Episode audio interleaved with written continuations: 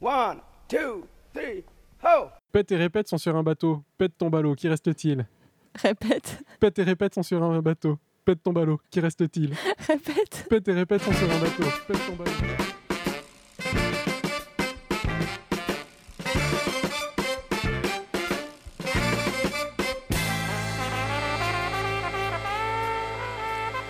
Salut les copains, vous êtes à l'écoute de Pause Vélo et c'est l'épisode 39. Ouah, déjà Mais oui, déjà Et je sais pas si c'est l'augmentation des accidents de vélo sur la route qui fait qu'on n'est plus que deux aujourd'hui dans les studios. C'est c'est l'automne, les cyclistes tombent comme les feuilles. je crois aussi. Aujourd'hui, on va parler des vélos ventouses. Tu sais ce que c'est les vélos ventouses? Les vélos ventouses, c'est les vélos qui collent les automobilistes de trop près.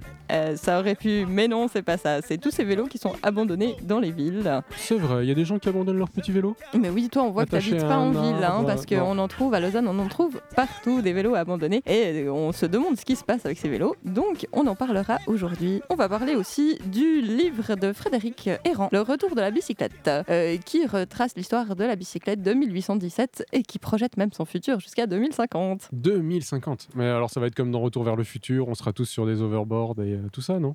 On en parlera peut-être après. D'accord, si on a le temps. Et toi, tu veux nous parler de quoi, Arnaud? Moi, je vais vous parler de mon petit séjour à Bâle. J'ai fait une semaine de vélo taf. Ça fait du bien. Ah oui, C'est super agréable, surtout dans une ville comme Bâle. Bah, si tu veux, on peut en parler tout de suite. oui, volontiers. Alors, Bâle, c'est la ville la plus cycliste de Suisse. Ah, je croyais que c'était si- Berne, la capitale. Bah oui, mais c'est ce qu'on a dit dans l'émission précédente. Enfin, c'est ce que Berne essaye de faire croire. Mais Bâle est la capitale suisse de la bicyclette. J'ai fait quelques vidéos. J'ai fait euh, chaque jour 16 km à vélo. 16 km, Aller-retour entre Ah mon job et puis euh, l'hôtel. Et c'est juste un bonheur en fait. c'est vrai. Tout est fait pour les cyclistes, il y a des pistes partout, séparées de la route. Alors rien que dans la ville, tu vois, tu as des jolis tapis rouges, rien que pour les cyclistes, avec des grands panneaux. Les panneaux, ils ont la taille des panneaux de circulation, c'est des trucs normaux, quoi. Un Incroyable. gros panneau rouge avec un beau vélo dessus pour t'indiquer tes directions quand tu es à vélo, quoi. Ah, magnifique, on rêve de ça partout. Mais ouais, il y a un truc aussi qui m'a surpris, c'est qu'il n'y a pas de feu rouge dans Bâle. D'accord. C'est-à-dire que tu as les trams, les voitures, les cyclistes, les piétons, tout le monde se croise comme ça aux intersections, tout le monde se respecte, il n'y a pas de klaxon, il n'y a rien, pas un bruit, et puis ça roule. Pas de. Incroyable. Une ville exemplaire. Voilà, c'est des gens civilisés, hein, on en est bien loin en- dans, la, dans la francophonie. quoi. Et alors j'ai vu, j'ai fait une petite vidéo euh, qui dure 4 minutes que j'ai mise sur YouTube où je prends un tunnel à vélo qui passe à côté de l'université et il y a des vélos alignés partout. Ah c'est ouais. juste impressionnant, il y a une quantité de vélos mais juste merveilleuse. Quoi. Ça fait vraiment plaisir de voir que c'est possible de faire ça dans des villes de 200 000 habitants. Oui, j'adore en plus ces visions de champs de vélo. Je trouve Ça vraiment génial. C'est le futur. j'ai- lancé un défi euh, sur Twitter et, et sur YouTube. Essayez pas de compter, c'est pas possible. À ce point-là. À ce point-là, ouais. En plus, il y a des parkings à vélo sur deux étages, des trucs, c'est Waouh. impressionnant. Donc voilà, c'était vraiment le bonheur. Faire du vélo taf, c'est juste magnifique. Par contre, le matin, il commence à faire vraiment froid. quoi. J'étais pas équipé pour les 5 degrés du matin. Je regrette un peu, j'avais les doigts qui piquaient à la fin à l'arrivée. Comme je te comprends. Alors, ces vélos fantômes. C'est c'est vélos fantômes. Ces Poussez vélos Jacques Jardin, ventouses. Oui, les vélos ventouses. On va en parler de ces vélos ventouses. Donc, c'est des vélos abandonnés qui squattent euh, des places de parc et ça ne cesse de croître en Suisse, euh, figure-toi. C'est les services de police qui les appellent vélos ventouses. C'est une vraie plaie pour les villes. Avec l'augmentation de cette mobilité douce, euh, ils sont vraiment partout. Ils sont néanmoins cadenassés, ces vélos, et on se demande souvent ce qui se passe quand ils restent trop longtemps. Et comment on sait que c'est un vélo ventouse? Eh ben, euh, on doit lui mettre une petite bague pour voir si le vélo ne bouge pas. Et c'est comme ça que les services de police sauront que ce vélo est resté au même endroit pendant tant de temps. Ah oui, mais j'ai vu cette bague-là euh, quand j'étais à Bâle, justement, j'ai vu des vélos avec un petit anneau en papier accroché au niveau de la roue, entre le- la fourche et la roue, en fait. Ce qui fait que bah, dès que tu roules avec, le papier se déchire et puis euh, on voit que le vélo a été utilisé. Quoi. Exactement. Tu parles de Bâle, mais en Suisse romande, euh, on a vraiment euh, des gros problèmes. Genève est la ville la plus touchée. L'année dernière, plus de 700 cycles ont été ramenés à la Fourrière. Ça, ça représente à peu près 5 fois plus qu'à Lausanne. 700 vélos? Oui, parce qu'il faut savoir que Genève est une ville plate, donc elle a la faveur de beaucoup de cyclistes. Et puis, en fait, en université et ces institutions en font un grand lieu de passage. Comme les gens sont là aussi pour un temps limité, ils achètent beaucoup de seconde main, ils vont pas tellement investir et après ils abandonnent euh, leur vélo. Mais ces vélos abandonnés, c'est la police qui va les récupérer, c'est ça? Exactement. Et ils en font quoi après? Ça dépend vraiment des villes. En Suisse, toutes les villes décident du traitement qu'elles vont euh, donner à ces vélos. C'est pas harmonisé au niveau fédéral. Du coup, les villes, elles vont garder les vélos entre 1 et 12 mois. Ça va vraiment dépendre des villes. Par exemple, à Genève, ils gardent les vélos un mois. À Bienne, euh, c'est deux mois. À Lausanne, 6. Et puis après, à Yverdon, Fribourg, Neuchâtel et Sion, c'est 12 mois. D'accord, chacun fait comme il veut, quoi. Voilà. À Genève, ils ont dit qu'après un mois, il y avait assez peu de gens qui venaient réclamer les vélos. Donc, il faut savoir qu'à Genève aussi, il y a beaucoup de vols de vélos. Et Ouais. ces vélos volés, ils sont abandonnés assez vite derrière. Donc, ça en fait aussi euh, beaucoup de vélos ventouses. Parce que les vélos volés, ils sont gardés en moyenne 15 jours, un mois. Et après, ils sont de nouveau abandonnés. Ok, c'est des vélos en free floating, quoi. Exactement. tu me demandais ce que les villes faisaient avec ces vélos. Oui. Alors à Lausanne, le- sur le site de l'EPFL, il y a des étudiants qui sont chargés de réhabiliter ces épaves et puis ensuite elles seront proposées aux nouveaux étudiants pour un prix de 150 francs. Le site de l'EPFL est particulièrement touché hein, par ces épaves et donc euh, Ouais, c'est des étudiants qui vont, qui viennent. Donc euh, les, les PFL, c'est l'école polytechnique fédérale de Lausanne. exactement. Et les Français qui nous écoutent. Il faut dire qu'en 15 ans, ils ont beaucoup lutté, euh, ils ont été proactifs en termes de mobilité douce. Ça veut dire que sur le site de l'EPFL, ils ont réussi à diminuer euh, vraiment très nettement l'utilisation des véhicules amateurs. Mais du coup, ça en fait un site aussi où il y a beaucoup de ces vélos ventouses, mais c'est un, un peu un mal nécessaire. Ouais, euh, tout à fait. Mais après, ils sont pas perdus, donc ils ont, une- ils ont droit à une deuxième, une troisième, une quatrième vie, quoi. Donc euh, Exactement. c'est une bonne chose. Tu parlais du vol, Lilou. Qu'est-ce qu'on peut faire pour éviter ces vols-là? Alors, euh, j'ai vu une vidéo sur YouTube euh, d'un YouTuber qui a été invité chez une célèbre marque de cadenas pour tester leur résistance. Et du coup, je peux vous dire déjà un, un petit peu euh, quel type de cadenas bien choisir pour éviter de se faire voler son vélo. Ah bah bien volontiers, alors oui. Vous avez remarqué peut-être en achetant votre cadenas qu'il y a des niveaux de sécurité. En dessous du niveau de sécurité 6, ça va prendre euh, entre euh, 9 et 30 secondes pour euh, péter votre cadenas avec une pince assez classique du style une grosse pince mais qui va se cache- cacher facilement sous une veste. Donc c'est facile. Donc c'est très facile. Donc après un cadenas niveau de sécurité 6, il prend environ 3 minutes 30 à être détruit avec une pince Monseigneur standard. Ensuite, vous voyez ces cadenas avec euh, une chaîne qui est entourée d'un espèce de filet comme un Oui. espèce de tissu. Donc on, là, on est au niveau de sécurité 12. Euh, là,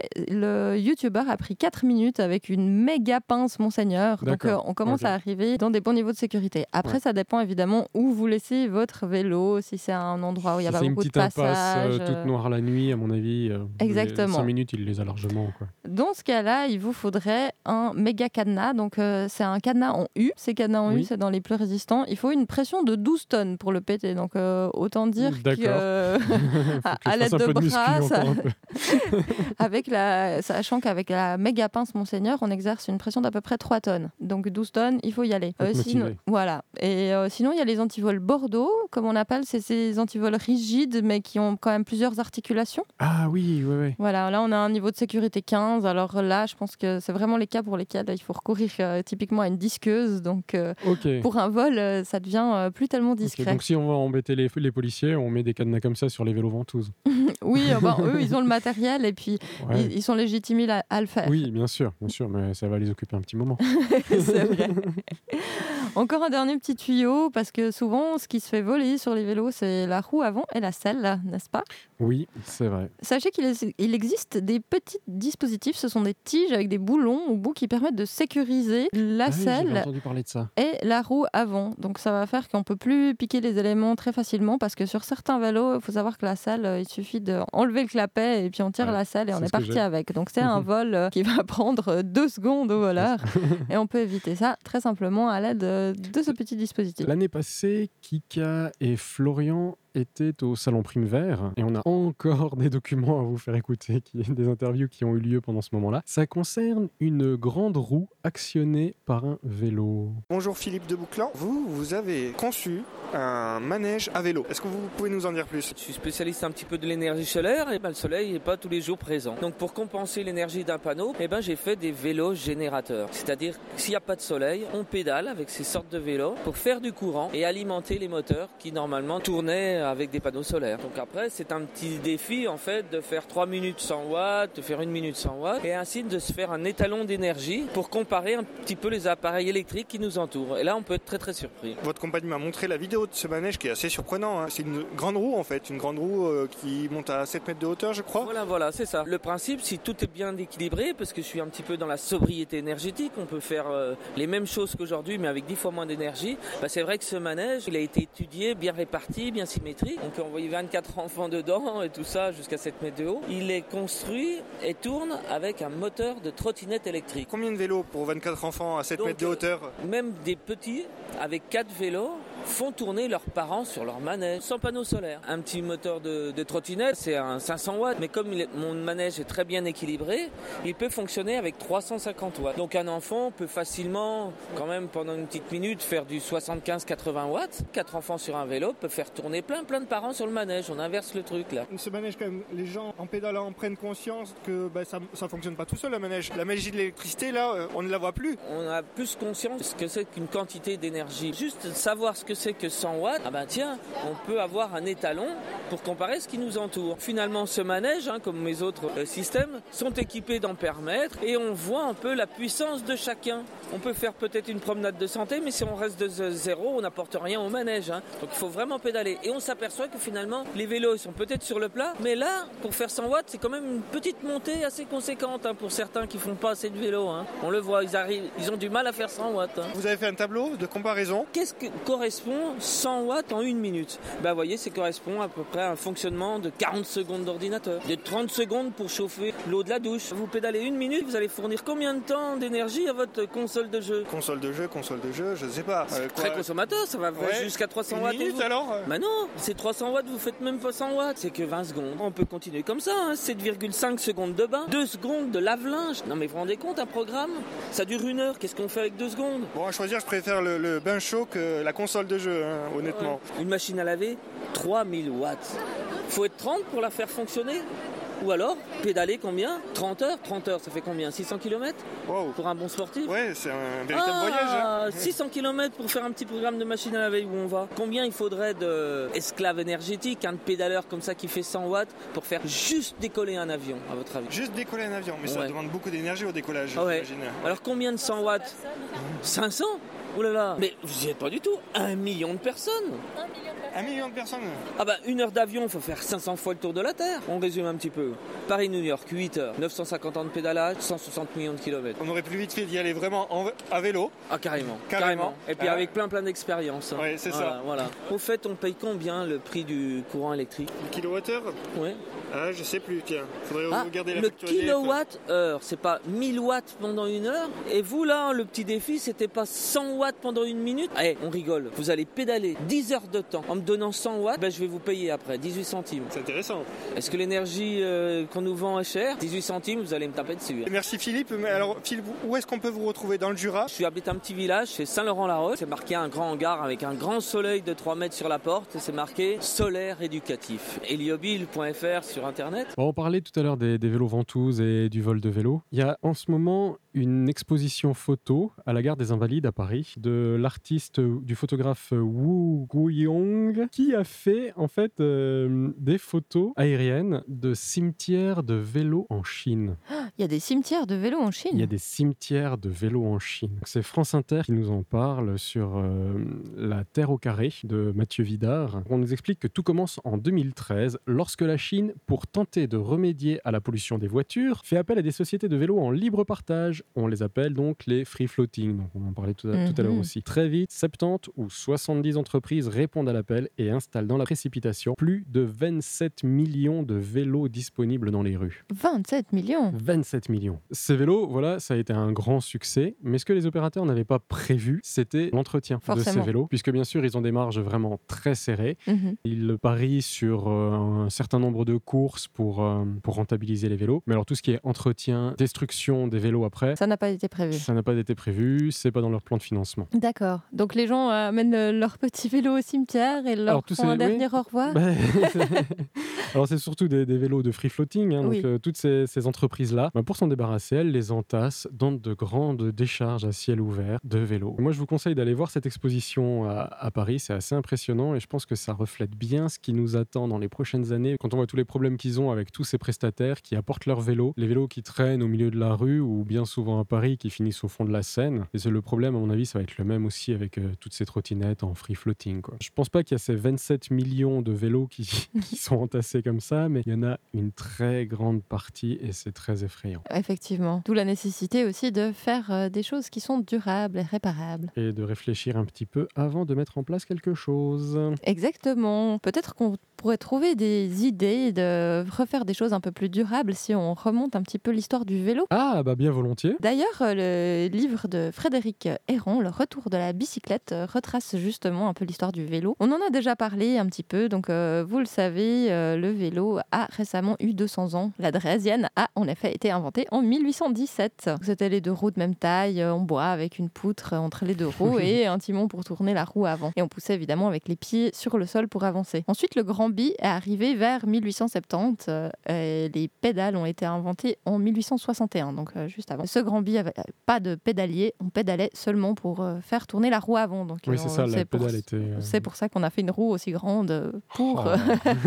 avoir un disque plus grand et Je pour les aller imagine dans les rues de Lausanne, Alors, en on- descente, à mon avis. le- la- la- le Grand Bi a été tout de suite très à la mode, mais c'était des vélos très chers qui étaient réservés à une élite de gens un peu farfelus qui Oui, avaient de l'argent. Mais effectivement, on se pavanait euh, sur son Grand Bi en, avec. en haute forme oui. et queue de pie. Exactement, exactement. C'était très à la mode. La bicyclette de sécurité, elle, elle a été inventée seulement vers 1884 avec le La pédalier. Bicyclette de sécurité. Oui, avec pédalier et chaîne. C'est D'accord. ça qu'on l'appelle. Et la fabrication du vélo en masse, elle a commencé vers 1890 ou 1890. Et déjà en 1930, les vélos avaient baissé 10 fois de prix par Ah bah oui. rapport euh, à l'époque du Grand Bi. Euh, le vélo, ça a été le moyen de déplacement principal de la classe ouvrière depuis ces années-là. Après la Seconde Guerre mondiale, il y a eu une grande régression du vélo au moment du boom de l'automobile, mais pas seulement, aussi à cause du deux roues motorisé, surtout en France, vers 1950. Euh, ça a créé un encombrement dans les rues, on parquait les voitures n'importe où. C'est euh, toujours le cas. Oui, bon maintenant il y a des places de parc, mais euh, à l'époque il n'y Ouais. avait même pas de place de parc, donc les, gens se mettaient n'importe où. Et ils causaient aussi beaucoup d'accidents. Les enfants étaient habitués à jouer dans la rue et d'un coup il y avait ces automobiles qui allaient très très vite Ouais. et les gens ne mesuraient toujours, pas toujours leur vitesse. Ça me fait penser à une campagne de sensibilisation qui a été menée par la sécurité routière euh, cet été, où on voit en fait euh, un mannequin sur une trottinette qui se fait renverser par une voiture. Donc, Mhm. on va dire une- un automobiliste, puisque c'est pas la voiture qui renverse de son plein gré. Oui. euh. Forcément. Voilà. et donc euh, le mannequin, bien sûr, il vole, il vole loin, quoi. Et on nous dit, si vous êtes à bicyclette ou en trottinette, euh, portez un casque. Mais non, mais le danger, c'est pas le, c'est pas le cycliste ou le trottineur, C'est l'automobile. l'automobiliste. Oui, on est d'accord. Plutôt que de nous protéger nous, faudrait peut-être les, les empêcher eux de nuire. Absolument. Et d'ailleurs, deux pays ont réagi immédiatement quand il y a eu ce grand boom de l'automobile. C'est les pays les plus anciennement urbanisés d'Europe. Donc, ils ont voulu sauver leur urbanité. Il s'agit de l'Italie et des Pays-Bas. L'Italie. Oui, l'Italie, parce qu'il y a beaucoup de centres historiques, euh, Ah oui, n'est-ce pas? C'est un, un pays qui est Ouais. construit euh, quand même depuis euh, de nombreuses années avec les Romains, tout ça, tout ça. Donc ils ont interdit carrément la circulation dans les centres historiques. Et les Pays-Bas ont fait des zones où on devait rouler au pas et puis des places dédiées pour les voitures déjà en 1969. Il y a tout de suite eu une recrudescence des automobiles aussi dans ces deux pays. Les pays en Europe, Pourtant, l'italien, on le voit bien au volant de sa voiture, oui, mais hors des avec la cités moquette qui historiques, sort de la, che- de la chemise. mais pas dans le Colisée. Désolé, je suis dans les clichés. non, il a le droit, mais sur les autoroutes. D'accord. Ensuite, l'Allemagne et la Suisse ont suivi vers euh, 1980, 1980, euh, 90. La Suisse allemande, on 90. va dire. Parce que Oh, oui, aussi, exactement. Notamment par la réinstallation du tramway dans beaucoup de villes allemandes. Ah oui, mais c'est ça qui est impressionnant, c'est qu'avant, on avait des trams, on les a enlevés pour mettre des voitures, Mhm. et maintenant on enlève les voitures pour remettre des des trams. Exactement. Et figure-toi que la modération du trafic automobile a immédiatement relancé le vélo sans même avoir besoin de mettre des infrastructures euh, adaptées. Donc le la modération du trafic euh, automobile amène automatiquement une euh, augmentation de piétons, cyclistes, Ouais. mobilité douce en général. Ensuite, dans son livre, Frédéric euh, recense une vingtaine de pratiques de la bicyclette, euh, notamment les adeptes du fixie, les livreurs à vélo, euh, et Les, ma- bobos mangeurs de quinoa. Absolument. Ou mère et père de famille qui amènent son enfant euh, à vélo à l'école. C'est redevenu vraiment très populaire. Il explique aussi pourquoi c'est les bobos qui sont remis à faire du vélo, justement, tu en parles. Parce que c'est les, les classes populaires qui ont accès le plus tard à la voiture. Pour eux, ce serait une sorte euh, de recrudescence que de revenir au vélo. Quelque Ah, pour les classes populaires, tu dis. Ouais. Exactement. Et enfin, euh, il conclut sa petite interview en disant que le point commun de tous les cyclistes, c'est l'équilibre sur deux roues et que c'est vraiment un moment magique quand on découvre qu'on peut tenir sur deux roues en équilibre, qui est l'invention de Drais, donc euh, l'inventeur Oui. de la draisienne. Tout à fait. Et il dit que c'est un moment euh, magique et marquant de notre vie. Est-ce que tu es d'accord avec ça? Ah oui. Moi, je me rappelle bien des premiers moments sur euh, le vélo, devant chez moi, euh, dans la rue, devant chez moi. Ouais, je m'en rappelle. T'as les euh, yeux qui brillent quand on parle. je crois que ça m'a laissé de très bons souvenirs. Je te propose maintenant qu'on aille prendre des nouvelles d'Okan, continue son périple en direction du Japon. Oh, mais où es-tu, Okan?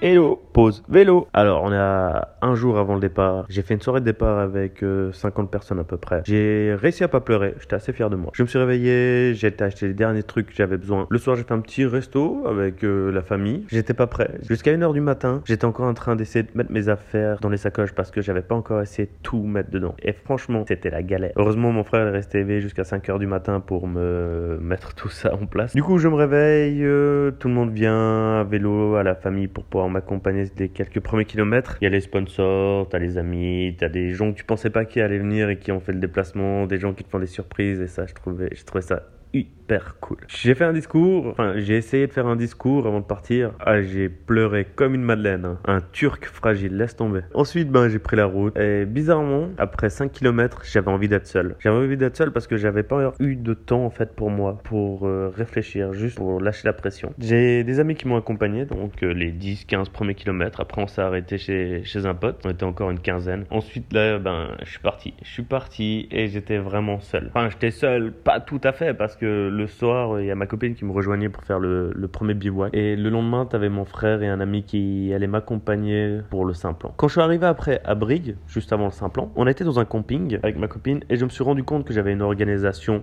catastrophique. J'avais mis tous mes habits dans, une sacoche. J'avais mis tout ce qui était électronique dans une sacoche. Tout ce qui était bivouac dans une autre sacoche. Et le soir, t'as besoin d'un peu de ça, un peu de ça, un peu de ça. J'ai dû tout ouvrir. C'était une galère sans nom. Et je me suis dit que ben, demain, euh, quand j'aurai du temps, j'organiserai correctement tout ça parce que ça allait vraiment pas. On se réveille, il faisait froid, t'es au pied de la montagne. T'as mon frère et mon pote qui sont arrivés. Je leur ai donné toutes mes affaires. Moi, j'avais que le vélo. Je suis monté que à vélo. Et franchement, c'était pas si dur que ça en fait le simple. hein. Je m'attendais clairement à pire. Je défends 4 heures. hein. Je suis pas allé vite, mais j'étais fier de moi. Après, quand je suis arrivé en fait euh, au sommet, bah, j'ai recommencé à pleurer parce qu'en fait, euh, ça voulait dire que j'allais plus voir mon frère en fait pendant un an. Et les parties de FIFA, tout ça, c'est tout. Je me suis dit ah ouais, c'est vraiment fini en fait quoi. J'avais demandé à ma copine si elle voulait m'accompagner encore euh, un jour vu qu'elle elle était en congé. On a pris euh, une chambre euh, ben, justement pour organiser un peu tout ce qui était matos correctement. Elle m'a aidé pour ça. On a dormi le matin, elle a fait demi-tour et là ben c'était la fin du couple quoi. Ça a piqué, j'ai encore pleuré, purée, j'ai fait que de pleurer. J'avais mal aux yeux et au crâne quoi.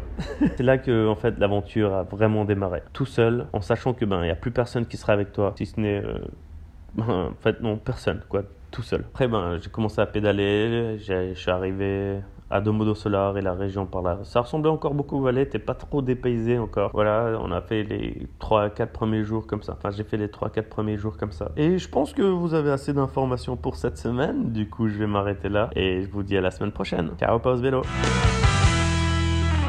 Merci, Okan. et bon voyage. Et bonne route.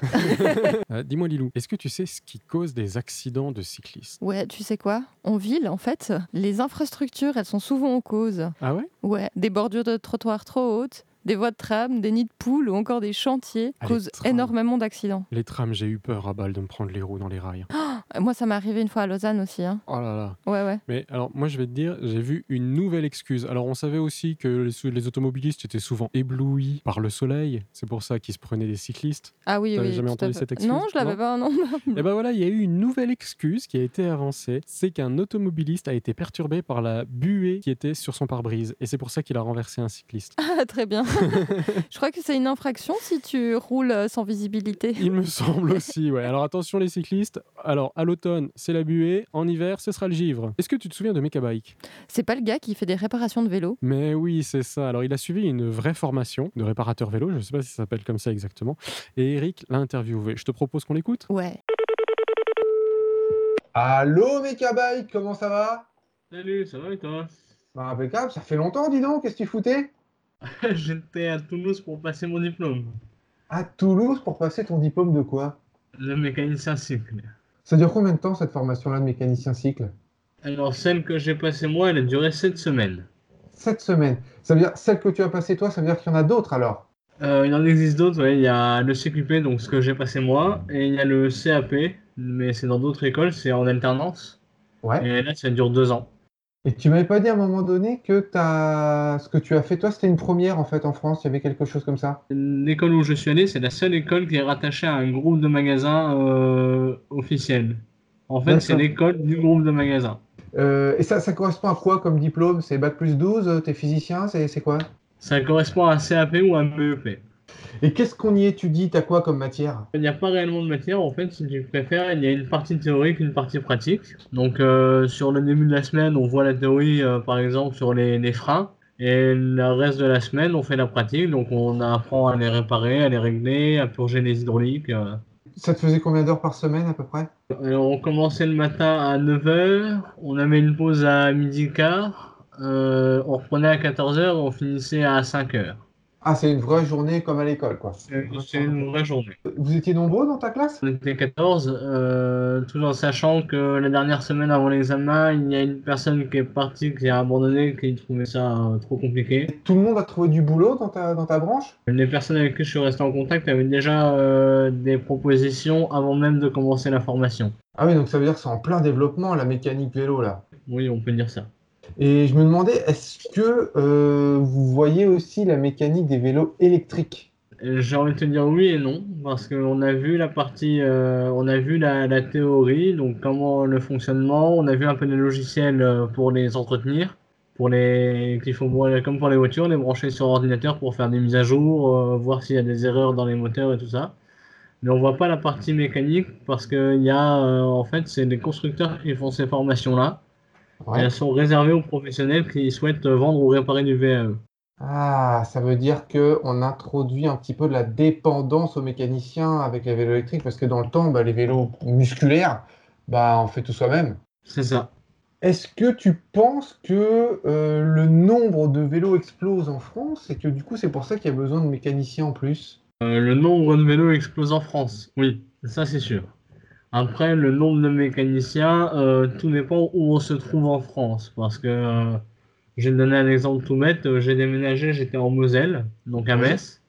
Et là, j'ai déménagé, je suis sur Épinal. À Épinal, euh, c'est la culture vélo. Il y a, chaque euh, famille a au moins un VAE et au moins un vélo musculaire dans chaque famille. Oui, les- vélos que vous répariez, c'est comment vous bossiez tous euh, dans une boutique ou euh, il y a des gens qui vous apportaient des vélos? Comment ça se passe? Alors, dans l'école, en fait, ils ont des vélos, euh, on va dire, milieu de gamme, donc c'est vraiment des, vélos pas trop chers. Donc, dessus, on s'entraîne à démonter, remonter, et puis après, suivant, su- suivant des fois les formations, il y a des personnes qui ramènent un vélo, ou alors il y a un magasin plus bas qui nous ramène des vélos à monter pour le magasin. Euh, après ton diplôme, tu fais quoi maintenant? Ça y est, t'es mécanicien officiel? J'ai une attestation qui dit que je peux avoir le diplôme, mais euh, pour valider le diplôme, il faut faire 4 mois dans un magasin, donc en contrat de travail euh, CDD ou CDI. Donc euh, là, je suis en train de rechercher euh, à faire justement ce contrat de travail euh, pour valider le diplôme. Est-ce que tu avais un examen final, euh, quelque chose comme ça à passer après? Le dernier jour de formation, il y a eu un examen euh, sur la journée. Donc euh, le matin, on a fait la, la théorie où il y avait euh, 100 questions à répondre. C'était un, genre de QCM, vrai, faux, et puis d'autres questions où il fallait répondre un peu plus précisément. Ça a duré quoi Deux heures de, temps dans la journée et tout le reste de la journée, c'était de la pratique. Donc on avait des épreuves imposées et des épreuves tirées au, sort. Donc on avait des papiers sur lesquels on devait tirer, on devait tirer le papier et ce qu'il y avait écrit sur le papier, on devait le faire. Il y avait démonter un jeu de direction, démonter un boîtier de pédalier et le remonter, du coup faire l'entretien, démonter un moyen de roue avant ou arrière, démonter un frein et le remonter complètement. Et tout ça en 30 minutes. Si on passait, euh, si on faisait, euh, on n'avait pas fini au bout des 15 minutes, ou alors si on prenait plus de temps, et ben on a raté les épreuves et du coup on, on ratait des points. Eh ben merci Mekabike, à bientôt Salut Eh ben merci Mekabike. Et merci Eric pour cette euh, interview. On va passer à l'agenda de la semaine. Mais bien volontiers, alors il est un peu petit cette semaine. Le samedi 5 octobre à 20h, il y aura la diffusion du documentaire Vélotopia. On vous en a déjà parlé pas mal dans cette, euh, dans cette émission. Oui, le fantastique euh, film documentaire Réalisé de par notre Eric. cher Eric. Tout à fait. Qui aura lieu à la médiathèque d'Alençon, dans l'Orne, et le dimanche 6 octobre, Bourse au vélo à Bordeaux et à Houille, dans le 78. On doit peut-être en trouver d'autres encore sur euh, ou sur euh, Pro Vélo euh, Suisse, je pense. Mais voilà, à voir. Bon, ben on va se quitter là, les amis. Et surtout, n'oubliez pas, pour sauver l'humanité, faites du vélo